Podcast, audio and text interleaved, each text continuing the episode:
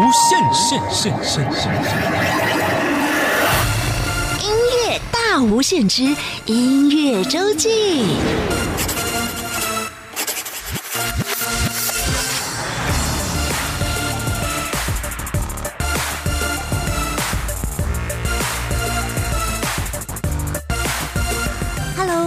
次收听音乐大无限。每个礼拜六、礼拜天是由我精灵为您服务主持的音乐周记。今天来到我们节目当中的音乐人士张新柔，先请大家欣赏他的作品《天青》。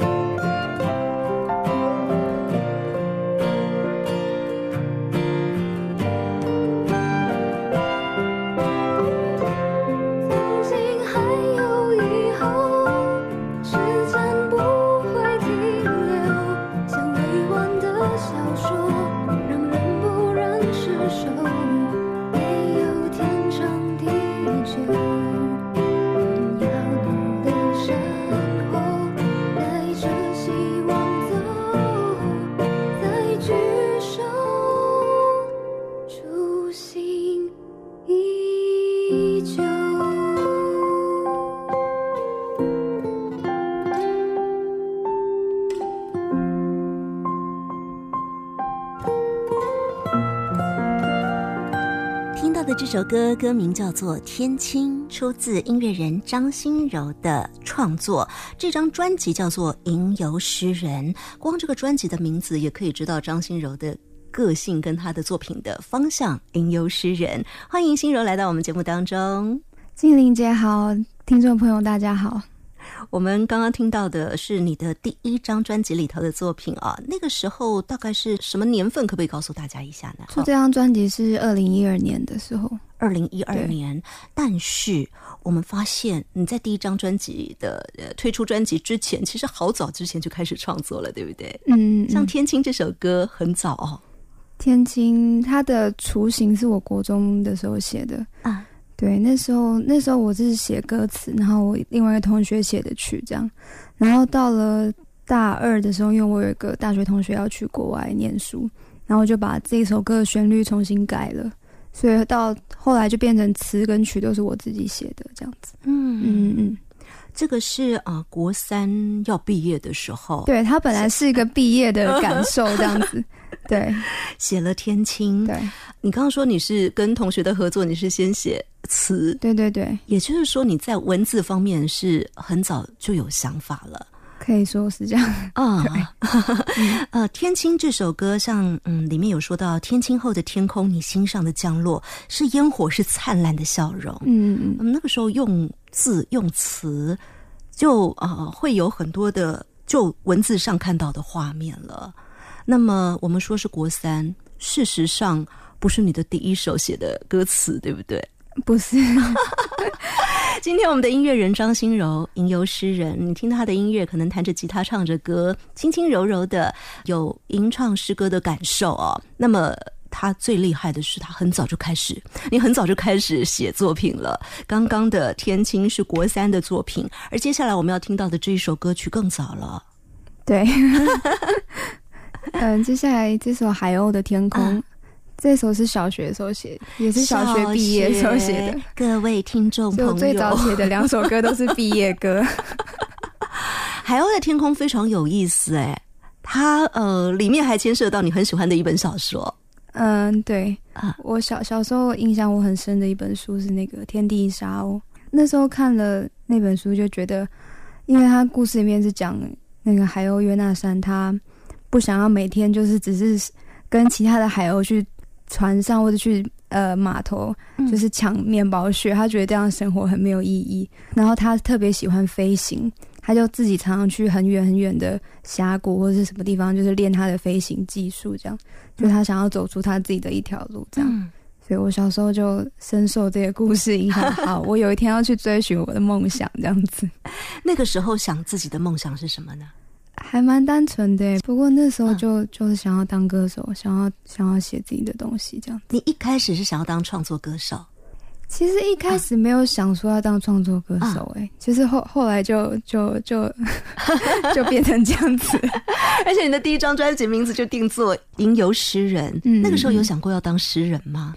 嗯，我是高中的时候开始有尝试写现代诗，哦，这是比较后面，对对对，比较后面。高中的时候开始尝试写一些作品。啊，对，不过到大学大概是比较比较认真的、比较大量创作这样子。嗯，对对对。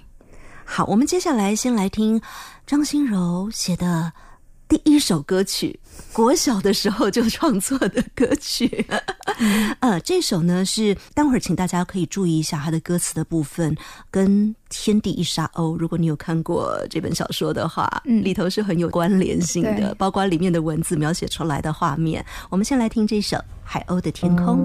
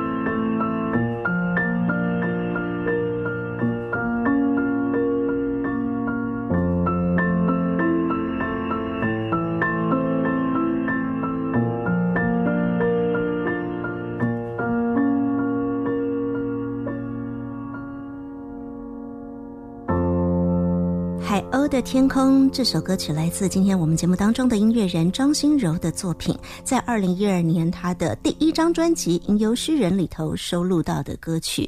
虽然是二零一二年，但是呢，这首歌是心柔小学六年级的时候就做的创作。嗯，心柔累积了很多平常的一些所思所想，不止写成歌。也写成诗，嗯嗯嗯。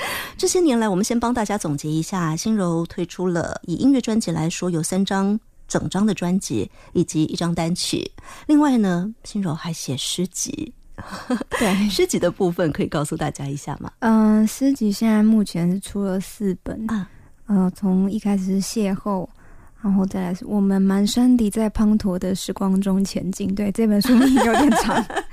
然后再来后面两本是寅跟卯哦，对，子丑寅卯的寅跟卯，对啊，嗯，而且很厉害的是，邂逅在呃十一年前，二零零九年的出版，十年后。他再版了，对 对对，去年跟那个新书毛一起再版这样子，嗯嗯嗯。呃，在二零零九年的时候，你推出你的第一本诗集；二零一二年的时候，推出了你的第一张音乐作品。对，那个时候已经很确立了，同时做诗跟音乐。嗯，我我做第一本事情，其实其实我是自己印的，然后在一些书店寄售这样。哦，对对对对，算是蛮蛮。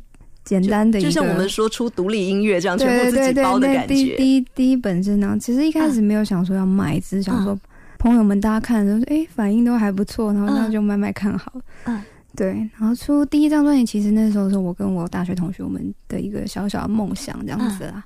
对然后里面有些歌也是我们一起合作的。就从十九岁那那一年开始，就是就好像突然打开了一个什么天线，这样 就是开始源源不绝的那个。灵感跟创作就来了。在我们听到的这些歌曲里面，我们知道在词的部分可能跟你本身的写诗，嗯，习惯把所思所想化为文字是有关的。但是在旋律的部分、音乐的部分呢，你有特别去学哪些乐器吗？或者是音乐科班？哦，我是从小小一年级就开始学钢琴，嗯，然后又一直在合唱团里面唱歌，这样。还直到高中就是考高中是进音乐班，然后大学是在音乐系这样子，嗯所以我可以说是也是一直都在音乐的道路上。主修什么呀？我我大学是主修钢琴，主修钢琴那时候有副修长笛这样子。长笛对。可是你的吟游诗人，你的作品里面很多的组成，吉他是很重要的成分。嗯，对。后后来就比较常用吉他，因为就是演出啊比较方便。对对对。啊，嗯，好，这是张信柔的音乐背景。那么，陆陆续续一张一张的专辑出，每一张都有自己的颜色，都有自己的态度。对，嗯，第一张《吟游诗人》是在二零一二年推出的，用专辑的名称就告诉大家，张信柔的角色就是个吟游诗人。而第二张呢，他哎一下转成爱情童话耶。就第一张感觉起来是很酷的文青，但是爱情童话感觉起来就是粉红色了。对，就甜甜的感觉。二零一四年的作品，那个时候是什么样的想法？爱情童话这个是其实是我一位诗人朋友陈家代老师他的一个诗，那里面有春夏秋冬，嗯，就是他描写就是爱情在不同季节的的样貌这样子。然后我是觉得我还蛮喜欢这首诗的，然后就把后来就把它谱成曲，这样一个小小的组曲。我觉得那时候可能，可能因为这个里里面跟大自然的关系吧，大自然跟爱情的关系就还蛮吸引我的，所以我那时候就想要第二章想要做一个这样的主题，这样。啊，嗯，这张爱情童话刚刚有讲到了跟陈家代这位诗人的合作，有了春夏秋冬四首歌，但我们待会儿要听到的。还不是他的作品，是另外一位诗人的作品，是吴英玲的作品。对我用了吴英玲的这首诗《和我去》来当一个序曲，这样子啊，就有点像一个邀请，说：“哎，我们要一起去。”像他歌那个诗里面写到说：“我们一起上山下海，到处游玩。我不要你买钻石，不要你买房子给我。” 对他，他是一种我觉得很八零年代的一个主题，就是说我们穷没有关系，我们有爱这样子。对。在音乐的活泼性上，这一首也嗯带给人很比较活泼的感受，嗯，跟呃一个抱着吉他很文青的感受又不太一样哦。我们来听听吴英明的诗，张心柔改编词并且作曲的作品，和我去，和我去睡在星空下，马路边稻草堆。喊我去沙滩上做梦，聆听海浪诉说的远方。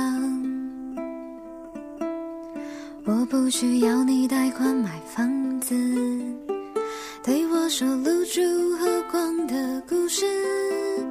我不要你送钻石，带我上山下海，骑单车乱逛，多逛逛悠悠。带我上山下海，骑单车乱逛，多逛逛悠悠。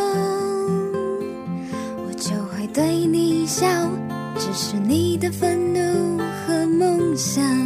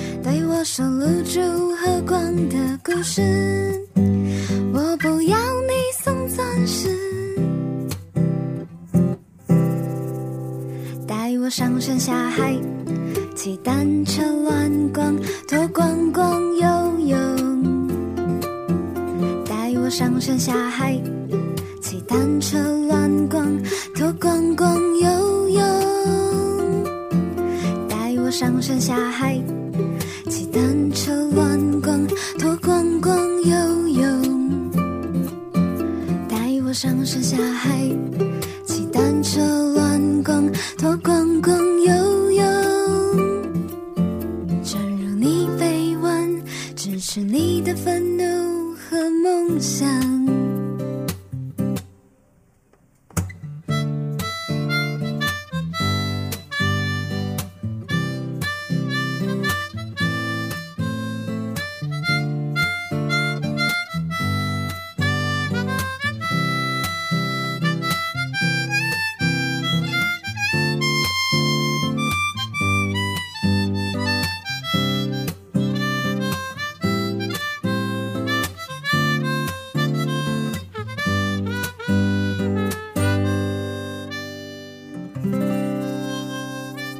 看我去，来自张心柔的作品。在这首歌词的部分呢，呃，原来是吴英宁的诗，吴英宁也就是吴吴胜先生的女儿，对对对对啊，他的诗的作品，然后经由心柔的改编，成为了这一首歌曲。嗯在这一张《爱情童话》二零一四年心柔的作品里头有收录。而整张《爱情童话》呢，除了有吴英宁的作品之外，还有一位诗人，就是陈家代的作品《春夏秋冬》。对对，哎，你今天特别帮我们挑了秋，嗯为什么啊？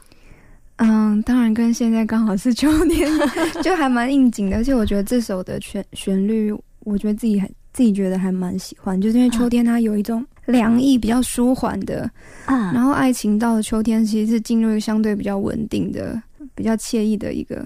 对，它已经在激情之后，夏天就是最激情的时候。而且你在旋律的编排上也是配合春夏秋冬的感受。对，嗯所以夏天是一个最最高昂激是情的段落，然后到秋就是一个哎比较舒缓、比较长的这样的一个感觉。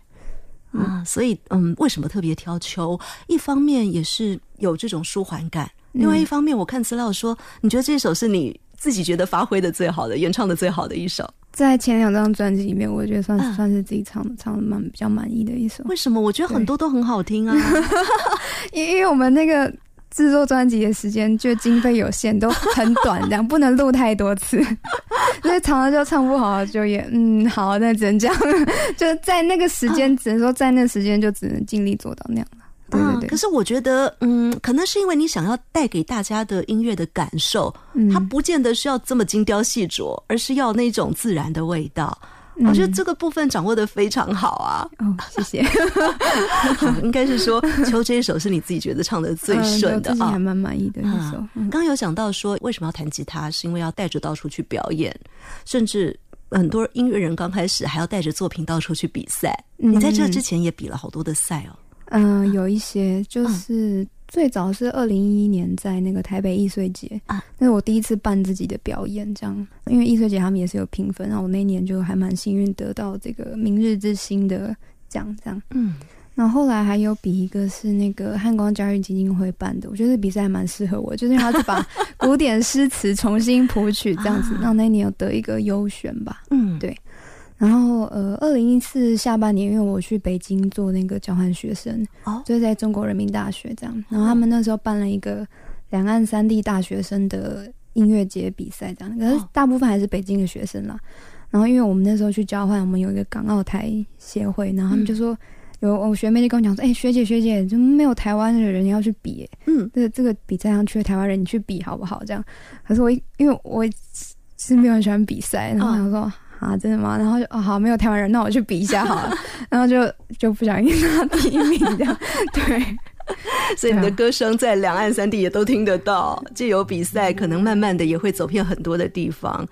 而我们接下来要听的这首歌曲呢，就是在二零一四年之前，心柔出了两张专辑里面。你觉得嗯，自己诠释的最得心应手的歌曲，其实每一首都很好听，但这首是他自己最满意的。我们来听出自《爱情童话》专辑里头的《秋》。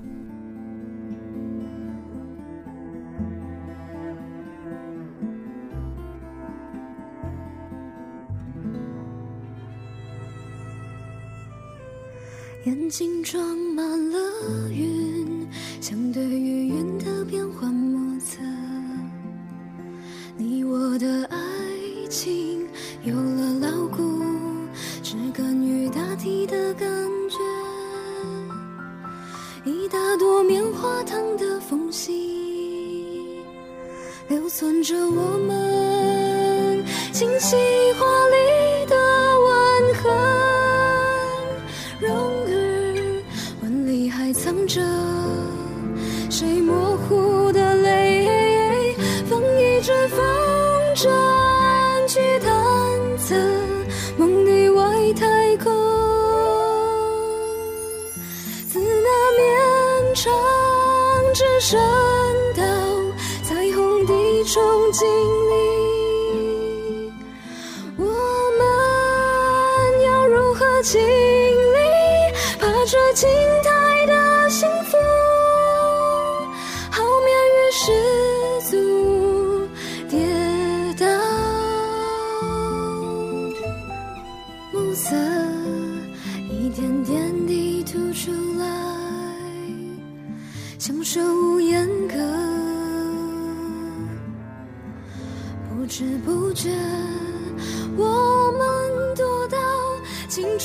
是下你在手的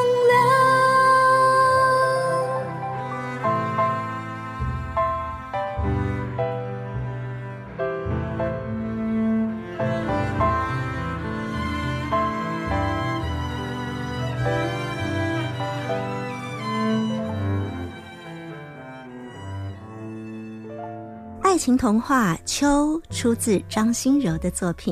各位听众朋友，您现在所收听的是中央广播电台台湾之音音乐大无限。每个礼拜六、礼拜天是由我精灵为您服务主持的音乐周记。今天来到我们节目当中的音乐人是张心柔。大家好，心柔刚刚已经跟大家介绍了两张专辑里头的作品了，分别是二零一二年的《吟游诗人》以及二零一四年的《爱情童话》。心柔还接下来在二零一七年，大概就是这样两三年两三年出一张哦。二零一七年的时候，这一张它叫做《宗法少女》。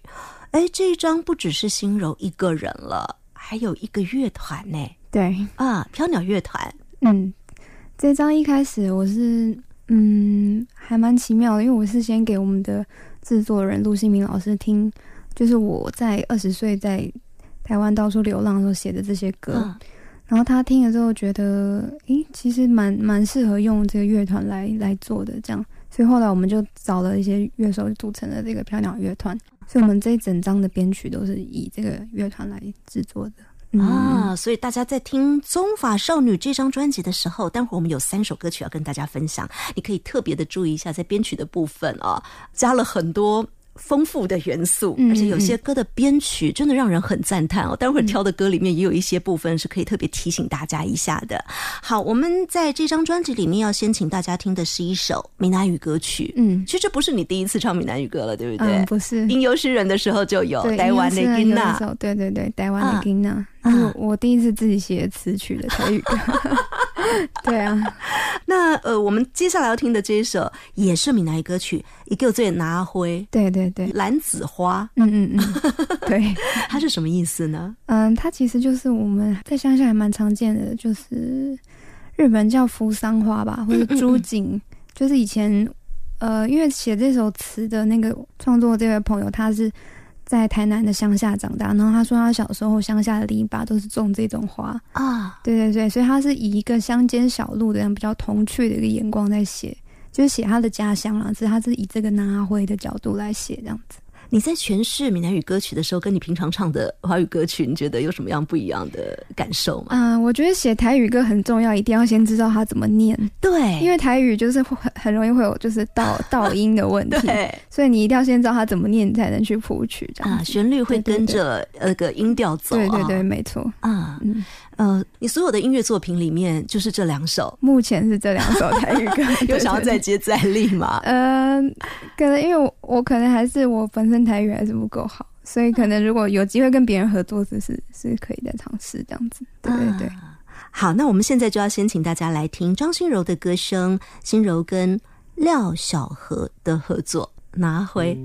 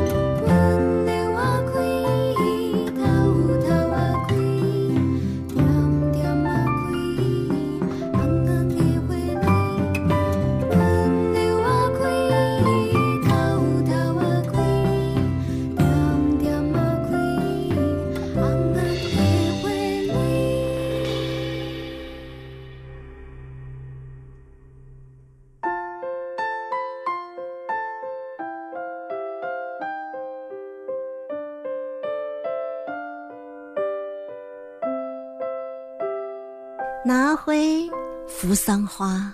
这首歌曲是张心柔的歌声，张心柔的作品。而在闽南语歌词的部分，出自廖小河之手。嗯嗯嗯，在心柔的作品里面，嗯，我们会发现你的歌的方向，哎，越来越有。这个本土的味道，关怀土地的味道，有有有有。啊，从你的第一章《吟游诗人》，可能还会有一些你从小开始的一些所见所想，包括看了小说会把它写成歌曲。但是来到了你的第三章《宗法少女》，它就有很多，嗯，你刚刚有讲到一个关键词“流浪”，嗯，你的流浪的观察，对不对？而且是踏在台湾的这块土地上。对，其实。《吟游诗人》跟《中华少女》里面有些歌都是差不多时候写的啊，只是因为我先拿了一些去，等于说我第一张专辑就是有流浪的作品，是是，也有小时候的一些，就是我把它放在一起这样子。嗯，对对对对。那《中华少女》这张就完全就是流浪的时候写的。为什么专辑名字要定做《中法少女》呢？哦，就是因为这一张刚好那个时候染头发。哎，不是，就是这一张的歌曲是呃，我在台湾西南部，大概就是从。彰化到高雄这一段里面写的歌，那因为我我我自己外婆那边是有台南的希腊雅族平埔族的一个血统啊，所以我就把我自己想象成是一个就是平埔族的少女，我在我在这一片平原里面长大，所所就是这是我自己的一个想象啦。对，那用中法少女这样的一个名词，其实是又是。借了一个德布西的钢琴曲的名字，把它借过来用的，所以就让它有一个比较浪漫的、比较奇幻的一种味道，这样子。嗯。你看，诗人就是不一样。诗人在定专辑名字，还有定歌曲的方向的时候，都会有一些，哎，经由你这么一讲，大家就通了。嗯，在还在听这些歌的时候，就更有那种亲近的感受。嗯，而接下来我们要听的这一首，光听歌名，哎，其实很多人也会做这件事情。它歌名叫做《中秋舞》。中秋节的时候，哎，有些人在那边烤肉、唱歌，有些人可能真的会在那边跳舞。嗯，但是这一首歌，我想要请大家特别注意。编曲的部分，这是我特别要挑这首歌的原因。嗯，新柔是不是可以先简单的跟大家讲一下？嗯，这首歌跟专辑其他的歌曲不太一样，因为它是用了一个风尔民歌的吉他的元素这样子。因为因为我那那那两年在流浪那前后两年，其实就是很很着迷于西班牙的这个这个艺术。对，所以我在这首歌里面。嗯，包括中间放了一段那个《风往民歌》里面的歌，就是它是来自吉普赛的一个歌，这样子把它放在里面，就是也是一个比喻吧。就是他歌词里面说，这个有小麦色皮肤的这个女孩要到山上去，就是他没有直接讲啊，其实他是要就是去山上找他的爱情这样子。对，那我把这个我所谓他这个歌里面的爱情比喻为我对这个土地的爱这样子。对对对，哦。来，我们先来听这一首歌曲，里面有 Flamingo 味道的《中秋舞》，来自张心柔与飘鸟乐团《宗法少女》专辑里头的歌曲。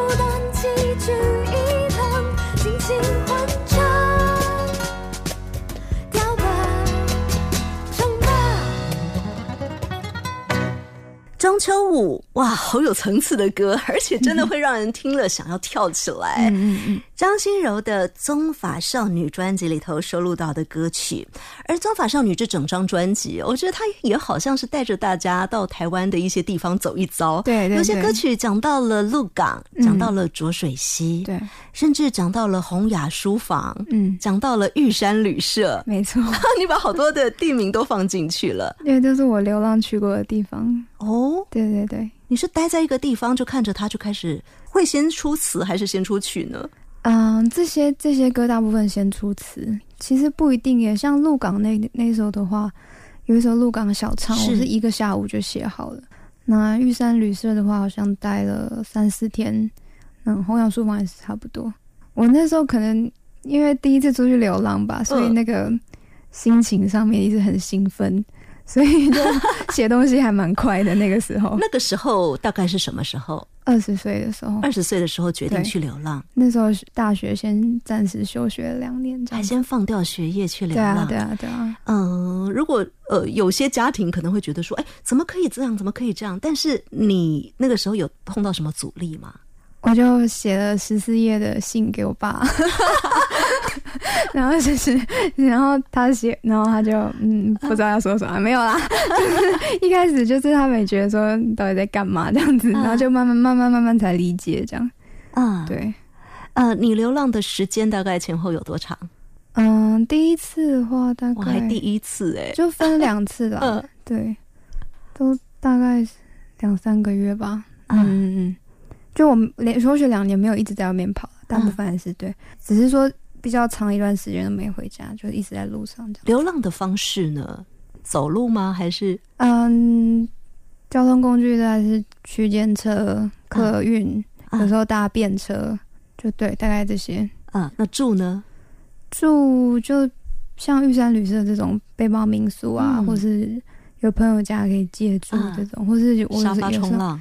有时候帮人家打一点小工哦，以工换宿。对对对，我为什么会特别问这些？你知道吗？嗯，因为我也好喜欢往这个方向走。嗯嗯，我虽然可能没有办法一去两三个月，我可能因为工作的关系，它就是一段时间一段时间的去个短短几天。但是我的方式也很喜欢用这种趋近流浪的方式。嗯，那你是真的在二十岁的时候？就让自己真的就是停下来去看这个世界。对啊，因为我觉得从小在台北长大，对对台湾其他地方其实不是很了解，脚踏这个土地哦，就觉得想要多多认识，然后就那时候想说，也许我会开始写一些自己的创作这样。就后来就变成说，哎，我写的东西就跟我去的这些地方人文啊，没错，地景很有关系。这样，这是我在看《中法少女》这张专辑的时候翻看歌词，真的是会一直起鸡皮疙瘩的地方。嗯嗯，好，被我们讲到很感动。接下来我们要听的这首歌，它叫做《玉山旅社》。嗯，事实上呢，呃，这个玉山旅社它是一个老的建筑，被翻成背包客栈。对对对。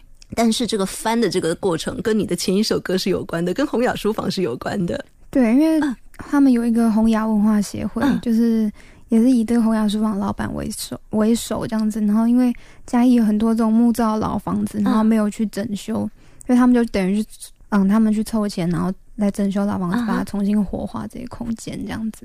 哦，所以在这边他把它翻修成背包客栈，就是让背包客住的地方。对对对。那玉山旅社在哪里啊？它就在那个嘉义市的北门车站旁边。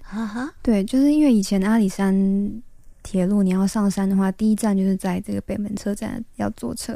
啊那因为这个旅社以前成立，是因为以前很多外地的林业工人要上阿里山工作，那他们等于是火车站旁边一定都会有这种旅社，可以让他们借宿这样子住宿。对对对。好，现在大家大概可以想象一下玉山旅社它的一个时空背景了。嗯嗯。接下来，心柔本身他有个身份，除了是音乐人之外，他还是诗人。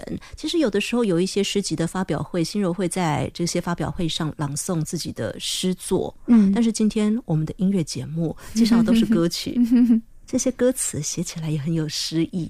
我们要请心柔帮我们分享一下玉山旅社。好，旅人轻轻地走过。梦境轻轻地走过，阿里山轻轻地走过，历史轻轻地凿一个梦的甬道，在阿里山的入口筑一座旅人的城，在北门驿，我们在此短暂停住，从不久留，朝山。朝向岛屿的最高处，背山，背负世界的地图。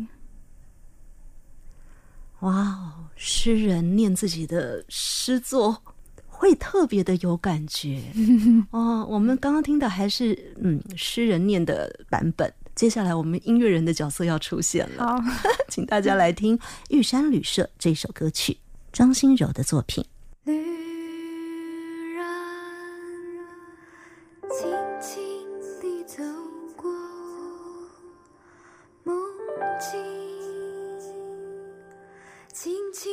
don't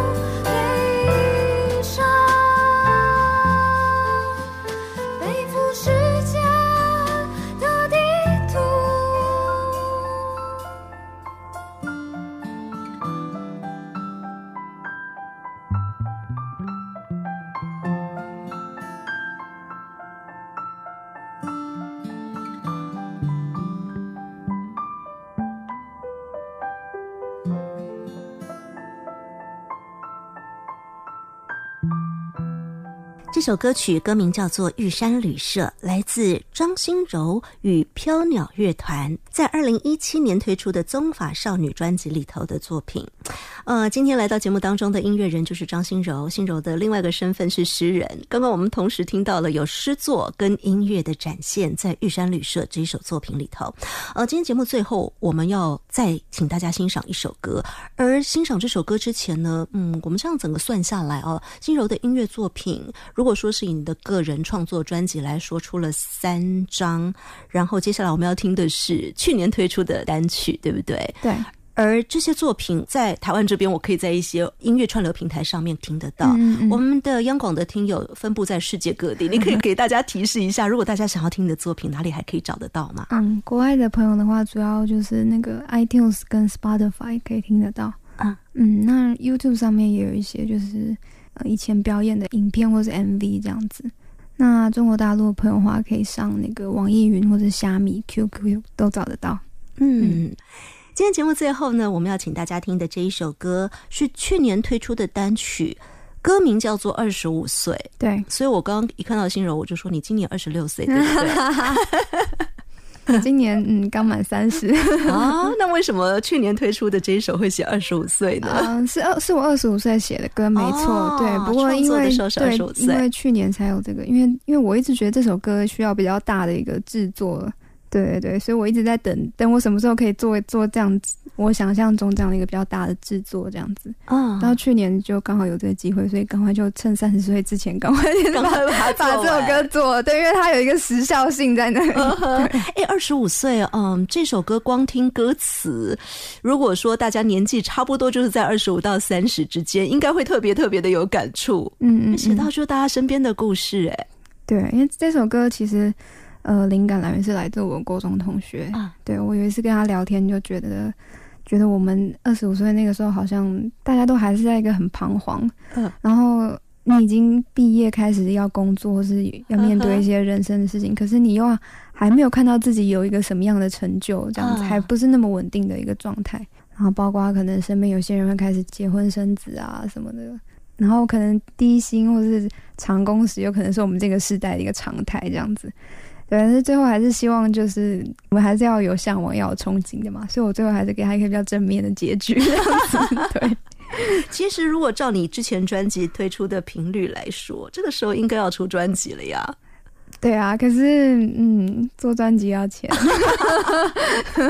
所以所以所以去年就就只有先出单曲而已啊。对对，那接下来我们还是很期待听到你更多的创作作品。刚刚心柔有讲到了这么多的平台，你都可以去找得到心柔一路走过来的心路历程啊，也很希望上面可以看得到一些新作品，继续的帮我们写出好歌哦。谢谢。今天在节目最后，我们就来听这一首是张心柔在。二零一九年底推出的单曲《二十五岁》，谢谢心柔来到我们节目当中，谢谢金英姐，谢谢大家。